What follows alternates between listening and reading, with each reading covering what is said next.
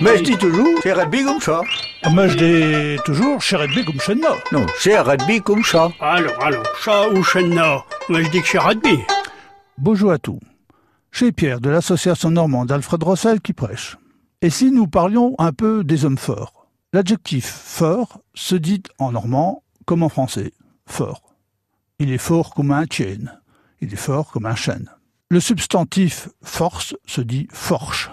Il est maigre comme une écrelle, mais il a de la force. Il est très maigre, mais il a de la force.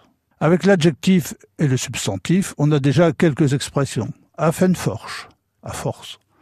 En forche, nombreux. Les sont venus à un. Les amis sont venus nombreux.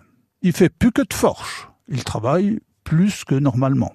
Le fort de Lio, le plus fort coefficient de la marée. Ou plus fort la pouque, l'expression bien connue. Le plus fort emporte le sac. Ce sont donc les plus forts qui gagnent. Et puis, cette belle expression, de force ou de bonne amitié. De force ou de bonne amitié, c'est-à-dire de gré ou de force. Et puis, il y a le verbe forchi, ou réforchi, forcer. Réforche pas les gens à manger tombé. Ne force pas les gens à manger. Bêtise oppose pet forchi. La bêtise n'empêche pas de forcer. On peut être bête et se donner du mal. Autre sens de forchi. Forcher une femme, c'est la forcer, donc la violer. Ne pas confondre forchi avec l'autre verbe forci, qui signifie forcir. Le vent forci. Le vent est de plus en plus fort. Allez, un dernier mot. Les forches, au féminin pluriel.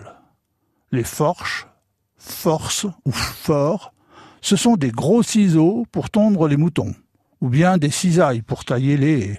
Rien à voir avec la forche. Et pour cause. Le mot vient du latin forfis, je suis pas très bon en latin, hein, qui veut dire cisaille. Finissons avec un dicton de Jersey qui, je pense, n'a pas besoin de traduction. Quand nous n'est pas fort, faut être traître.